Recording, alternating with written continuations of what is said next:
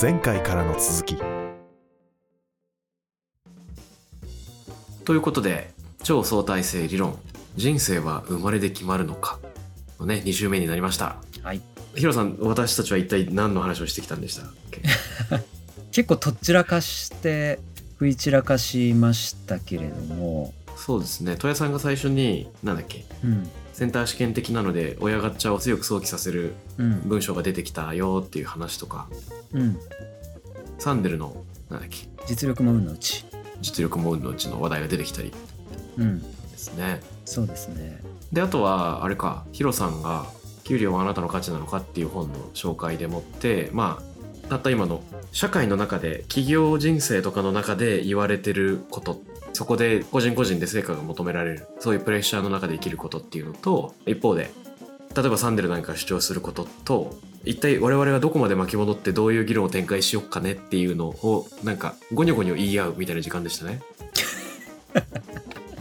そうですね。はい、まあいろんな論点を出したという。論点出ました。そして先週の最後にねこうちゃんがお題を振ってくれましたけれどもああそうそうそうそうそうそうそう。いや今回のテーマ、まあ、どういうふうに考えたらいいのかなってすごい悩んだんですよ。でやっぱりその究極的には今日この場にいる3人それぞれの生まれについて振り返るみたいな時間が絶対必要になるんだろうなとは思ってるんだけどそれは多分なんか来週くらいにしとくのかなっていう気が勝手にしてますと。うんうんうん。そんでその手前で僕もなんか何冊かの本を読んでみたんだが例えば立岩信也さんの「人間の条件そんなものない」読んだんですねで2人はこの本読んだことありますか？う人間の条件っつったらハンナ・アーレンとかゴミ川淳平だけどそうでしょ？え違う人間の条件？そうそうそう。しかも私が今言っている寄り道信用者のこの人間の条件は寄り道パンセから出てるやつでへこの社会学のね立岩先生って今年亡くなったのかと思うんですけれどもこの方が書いているやつでえうん。まさに能力主義とか、まあ、そういったテーマについての著作たくさんある人だと思うんですよ。うんうん。生存学研究センター長を務めたりとか主に福祉とか医療のね領域との重なりで障害の話とかもたくさん考えてる人なんですけどいやー僕この本めっちゃ格闘しましたよ。いやちょっと待ってこれちょっとどのどういう順で話していいか分かんないんだけどいやびっくりしましたこの本は。ほなんかあのメリトクラシーについていろいろ考えなきゃなって思ってる時にこの本は関連するらしいっていう情報があってううん。よし来た読んでみよう。しかも寄り道パンセだからヤングアダルト向けだから難解な言葉が出てこずに分かりやすくいけるのかなって期待したんですよ。うん。で開けてみると全ての漢字に、まあ、ソウル美が振ってあって一応子供に語りかけるような口調なんだろうかっていうのと漫画がついてたりイラストがついてたりする一見柔らかいけど読み始めたらもう鬼のように難しくて80回くらい投げ出しそうになったんですね。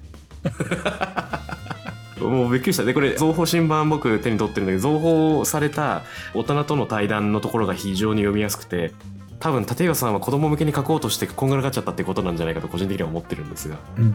もうびっくりしましたね。でもこんな本読んでられるかっていうの気持ちが半分と絵も言われぬ魅力を感じるっていうのが残りの半分でちょっと意地で最後まで読みましたけれども。うんはいはい。なんでかっていうとね自分ができると自分が得をすることがある、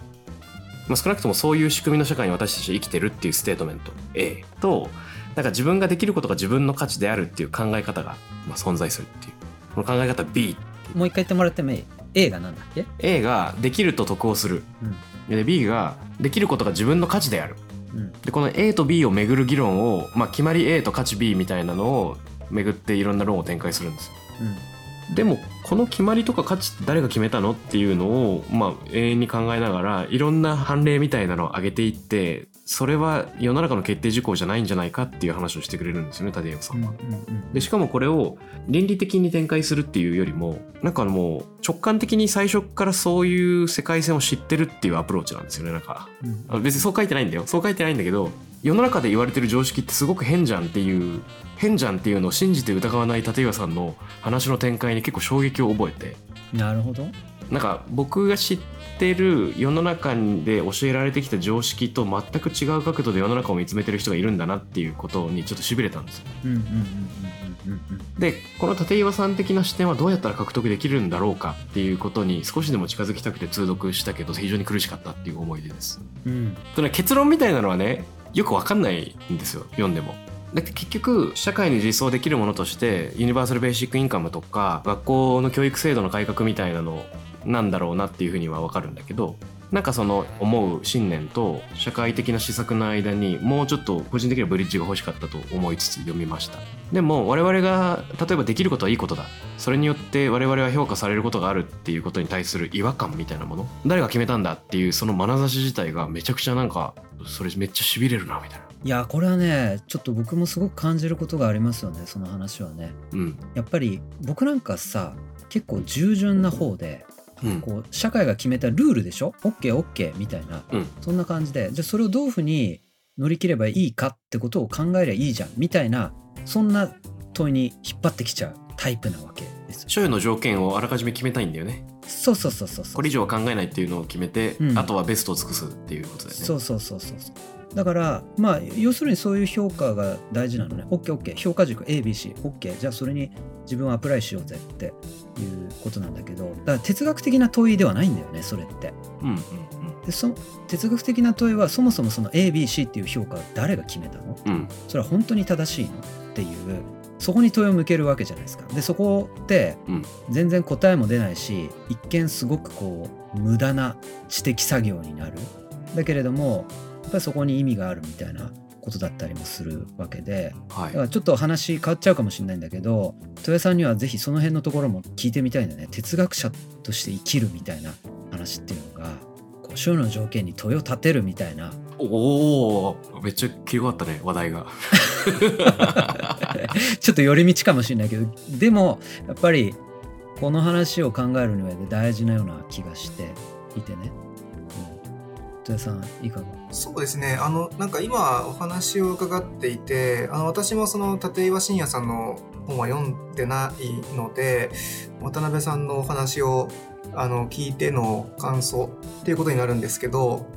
あのだからなんか人間がこの自分が何かを成し遂げてその成し遂げたことが自分の価値になるっていう考え方はあのそれだけを聞くと、まあ、かなりアーレントの哲学に近いものを感じるんですよね。つまりアーレントによると人間が何者かっていうのは、まあ、アーレントがてかそれこそアーレントが人間の条件の中で書いてることですけどあのそれによると人間が何者かということはこう何か肩書きとかあるいはあの自分が持ってる所有物とかで決まるわけではなくてその他の人間との関係性の中で、まあ、何を成し遂げたかによって決まるんだっていうふうに彼女は考えたわけですよね。で人間が何者であるかっていうのはそういう他者との、まあ、彼女はそれを活動っていうふうに呼ぶんですけど他者とのネットワークの中で他者の前で私はこれをやったんだ私はこういうふうに思ってるんだ私は世の中をこう変えたいんだっていうふうにこうスピーチをしてでそのスピーチが人々に記憶されそのスピーチが語り継がれていくことによってあのその人の評価人間的な評価が決まるんだっていうふうに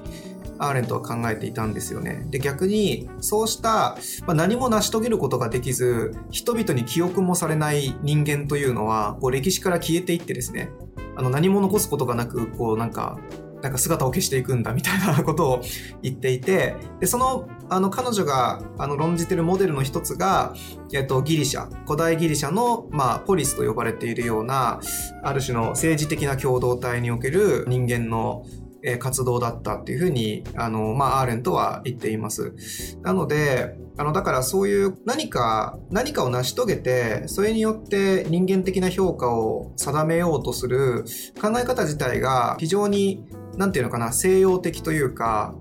あのまあ西洋に由来するような考え方なのかなとは思いますね。だから立岩さんがある種それを相対化しようとした。つまりそれは結局、まあ、決してそれ自体で当たり前だと思っていいようなものではないんじゃないかっていう問いかけをされたことはすごく共感できるなと思いますね。うんうんうんうん。そうっすよね。労働仕事活動みたいな。そうそうそうそうなんですよ。だから実際やっぱりまあこれもまあ、アーレントに対する批判として時々言われることですけどやっぱりこう人間誰もがそれこそ古代ギリシャのポリスの政治家のように何かこう偉業を成し遂げることができるわけではないしうん。そもそも例えばあの家で家事をすることを強いられている人もいるしうん。あるいは仕事であったとしても何か偉業が残せるようなタイプの仕事ではないことをしてる人もいますよね。例えばこう介護をされている方とか、そういうケアをされている方っていうのは、そういった意味のある種の実力社会みたいなところでは、必ずしも表立って称賛されることはないかもしれない。でもだからといって、そうした仕事に価値がないなんていうことは当然ないわけですよね。だから、そういう、まあ、実力主義的名声によって人を評価しようとするような社会自体が、まあ、かなり問題を抱えているというか、まあ、一部の人にだけスポットライトを当てるような考え方であるとは思いますね。うんうんああ大事な論点ですね。なんかあの僕による立岩さんの本の紹介が非常に感覚的だったので一応どんな話が書いてあるかをほんのちょっとだけ触れて今の豊さんの議論に載せるならば立岩さんが言ってるのはある人がその実力を蓄えていくことみたいなのはもちろん学びの成長とか喜びみたいなのは全然否定はしてないんですね。でそこに生きがいを持つこと自体も良いでしょうっていう話をしていて。でもその価値観が個人の領域を超えていって社会の領域にまで広がっちゃうとこれは違和感なんじゃないかっていう話ですね。でもしかしたらこれもそのアーレントの公的領域とか社会的領域っていう話にを意識したコメントだったのかもわかんないんだけど結局自分は何かができるっていうことはもうそれ以上でもそれ以下でもない。それは何ら評価の対象と結びつけなくていいんじゃないかみたいな結構ラディカルな主張なんですね。この本で語られてることは。うん、でつまり実際の文章だとこんな感じ。できるできないということに対して自分が生きていく中での楽しみの一部という以上の意味を僕らの社会は付与してしまった。つまりできるということがすなわち人間の価値や生きていることの意味といったものまで含めてしまったんです。ここまでいくとちょっと違うんじゃないと僕は言いたいでこれなんでかっていうと何かの理由でできなくなっちゃった時例えばアルツハイマーになっちゃって知的能力が落ちちゃうよとか病気が進んで体が動かないよってことになった時に昨日できたことが今日はできない。明日はさらにできないっていう状況に追い込まれてしまう。その時にもちろん生きる上で不便っていうのもあるんだけど自分自身の存在価値までがなくなったというふうに感じるとするならば例えば生きる価値がないとか死ぬしかないっていうところまで追い詰められてしまいかねない。だとすると生きることの意味とか人間の価値っていうところまでそこに当てはめてしまうこと自体が危ういんじゃないかっていうようなそんな論の展開を大人との対談ではしている。子供の部分だとこんなに鮮やかに分かりやすくはないんだけどそんなのが出てきましたね。めっちゃわかるんだけど、うん、その先に作られる社会が想像できないんだよね。そうなんだよね、うん、結局例えば今私が一人のスタートアップをやってて次のもう一人を雇いたいってなった時に実力の高い人能力の高い人を雇わなければならないそれをそれによって評価軸を作らなければならないって現実はあんまり変わらない可能性があるそうそうそうそう、限られた予算の中でなんとか一緒に頑張ってくれる人っつった時にね経験値が高い人に仲間になってほしいって思っちゃうよね。うん。豊さんがめっちゃ頭を傾けてますけどどんな違和感を今持ってますか？なんか立岩さんの話読んでから喋るって話なんですが 結構なんか今のお話だけを聞いてると結構立岩さんの主張は生きがいなしに生きろと言っていることに近いように思っていてはいはいはいいいですね。果たしてそれが人間に可能なのか、まあ、だから例えばできることを生きがいに置かないんだとすると、うんうん、何を生きがいに置くんだろうという気がしますね。だから生きがいなしにだから人生の意味みたいなものを考えるなっていうことなのかなうん。そうなのかもしれないですね。ただ生きろみたいな。まあだからそれを他者から与えられる社会的規範に求めるなっていうことだと思う。あの僕も 読んでないからあれなんだけど自己規定せよみたいな。それを他者に強いるな以上みたいなそんな話かな？なんかそこは一個あるよね。例えばなんだろうね。教育の現場って言った時にテストの成績とか偏差値の一辺倒の評価になってしまうと非常にバランスが悪いっていうのは分かると、うん、これも立岩さん自身もちょっと触れてることなんだけど結局学生が自分が生きてる時間の大半を学校で過ごすのであればそれはもはや学びの場成績を上げるための場っていうところを超えて生活の場であるはずでその時の尺度はあらゆる学生を全て成績とか偏差値だけで並べてそれが非常に重要だっていうところからもうちょっと解き放っていろんなものによってみんなが自分らしさを探せるような場になった方がいいっていうのはその通りで。物差しを一辺倒にしないっていうのはなんか当然あると思うよね。うん。で物差しを一辺倒にしないっていうのと自分だけの物差しを見つけるっていうのはなんか実は同じで違うというか。そうだね、うん、複数化された物差しのどれかにフィットするのかそれとももうちょっと時間をかけて自分探しをしていくのかっていうのはねそうだよねだから例えば学校で行くと偏差値によってその人の価値が決まってしまうっていうのはあまりにも窮屈だよねっていうのは分かりますよね。わかりますね偏差値が75の人はもう神様であるみたいなねそんなあれではないと。でじゃあその価値を多様化しましょうと10個価値を出しましょうと。うんだから運動ができる人もいいしなんとかができる人お笑いができる人とかこの10個ありますと。そうするとだいぶその可能性みたいなものだガチャの要素は消えるんでだいぶ生きやすくなる。しかしそれもなんか社会的に基準が決められているという意味においては同じだよねっていう、まあ、そういうことでもあるよね。で僕が想像できるのはまあそれを10にするか20にするかみたいななんかそういう社会は想像できるわけですよ。うん1だとしんどいよねと。だから10にしよう。10でもやっぱ窮窮屈なんじゃない？ごめん10って何？まあ評価軸よ。だからその評価が多様化されるっていう社会はうん僕はとてもいいと思うんだけど結局その評価の多様化っていうのもある種の社会合意だったりするじゃないですか。だかうんうんうんらそこはなんか逃れられないんじゃないかなっていうふうにクールに思っちゃうんだけどわかるわかる。だって最後はあれだもん。例えば言語とか社会規範とかっていうものにのっとっちゃってるからどっかで合意しなきゃ進まないんだよね。すいません。うん。戸谷先生が手を挙げて 入るタイミングが難しいなと思って、なんとなく手を挙げてみたんですけど、音では伝わらないことだったんです。あの、なんか、今のなんか僕、荒木さんのお話はすごく腑に落ちて、あの、だから評価軸を、評価軸、まあなんていうか、例えばこれスポーツとかに例えると、なんか複数のルールというかゲームで、あの人が競えるような環境があればいいっていうことに近いのかなと思ってて、例えばこう社会の中で全国民がサッカーしろと言われたら、それは当然のようにサッカーに生まれつき得意な人と得意ではない人で分かれてしまうんだけど、まあ、バレーボールもあるし野球もあるし、なんだったらチェスもあるし、e スポーツもあるしっていう風に多様化していくと、なんていうか、そのある種のいろんな人がいろんなゲームでいろんなルールの中で活躍できるよねっていうそういう状態が作られていくっていうことなのかなと思ったんですけどただその一方でやっぱりその自分のなんていうんですかね、アイデンティティを形成していくときには、やはりある種の他者との関係性というか、あの今のスポーツの例で言うんだったら、やっぱり他の人と一緒にゲームするっていう、やっぱ他者との関係性はどうしても必要になるはずで、自分だけで作った自分のオリジナルゲームみたいなもので、なんか自分の人生を、なんていうのかな、勝ちづけることがまあできるのかどうかって言われると、なんか僕はそれかなり難しいんじゃないかなと正直思うんですよね。うん。それこそアーレントが、まあもちろんアーレントの思想が極端すぎるということは仮に留保しておくにしても、やはりその人間が何者であるかというのは人間関係の、まあ、ネットワークの中で初めて現れてくるんだっていう彼女の考え方は、まあ、結構僕は共感してもいいのかなというふうに思っていて、なんかそうだとすると、なんていうのかな、やはりその人間関係の中でどう立ち回るかっていうところからは最終逃れられないんじゃないかなっていう気が僕はしますね。うん。いやこれはめっちゃ面白い話題だな。めっちゃ面白い話題展開され始めてます。されてます。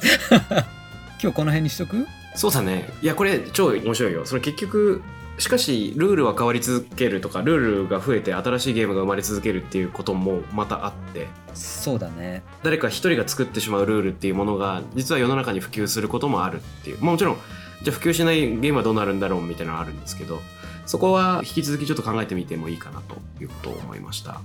はい。その辺も含めて来週ちょっと考えてみましょうじゃあちょっと今日の書店入りの本を確認したいと思うんですけど。はい新用者寄り道パンセシリーズから出ている。人間の条件そんなものない、えー、立岩信也さんですね。そしてあとやっぱり本ちゃんも紹介しときましょうか。ハンナ・アーレントの人間の条件。千曲学芸文庫が一番あれですかね。